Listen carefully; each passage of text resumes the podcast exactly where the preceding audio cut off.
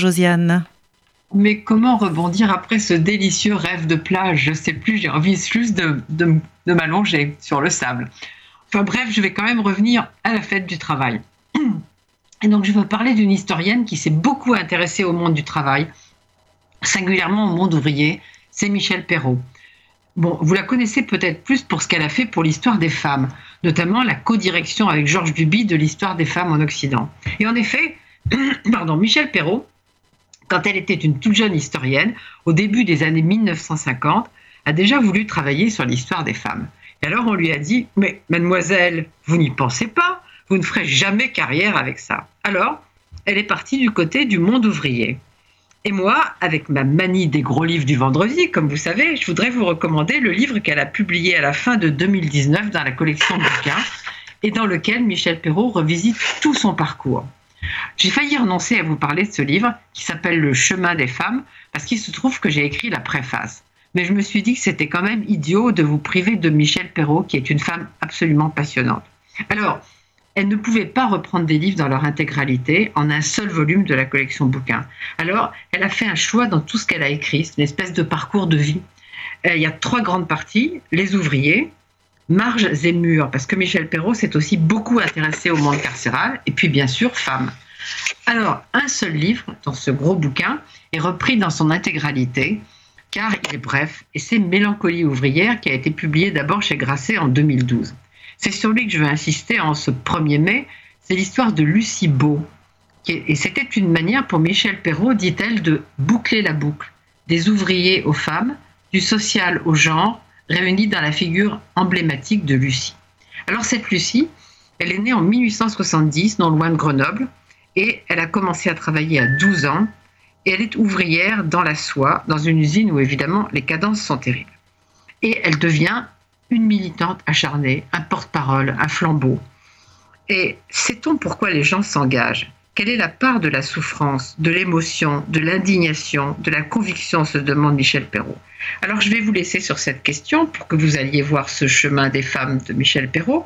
Mais un petit mot encore, une chanson justement, beaucoup chantée par les ouvriers au moment de la Commune de Paris, l'année même où est née Lucie Beau, ça peut être un hommage à Lucie Beau. Et on a choisi la version d'une femme que Paul et moi nous aimons beaucoup, qui est Juliette Gréco. Voilà, bon 1er mai, bon milieu.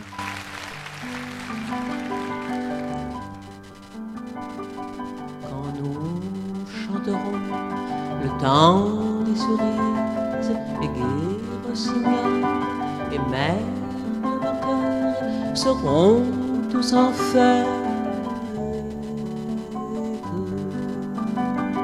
les belles auront la folie en tête les amoureux du soleil au cœur. Quand nous chanterons, le temps des cerises sifflera bien mieux le maire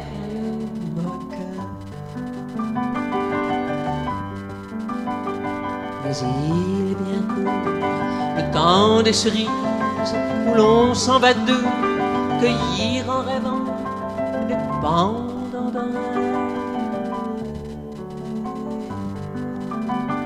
Cerise d'amour aux robes pareilles, tombant sous la feuille en gouttes de sang.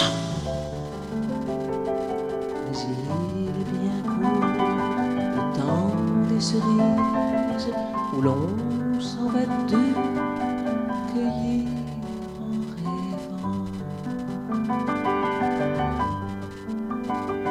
quand vous en serez au temps des cerises, si vous avez peur des chagrins d'amour, évitez les belles. Moi qui ne crains pas les peines cruelles, je ne mourrai pas sans souffrir un jour. Quand vous en serez au temps des cerises, vous aurez aussi des peines d'amour.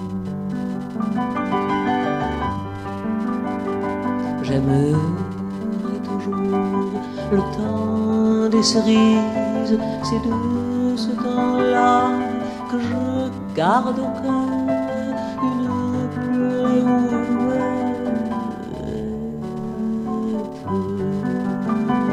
Et dame fortune, en m'étant offerte, ne pourra jamais fermer ma douleur.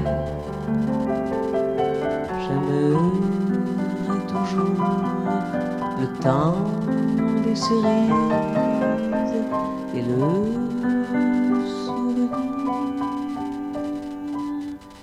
que je garde.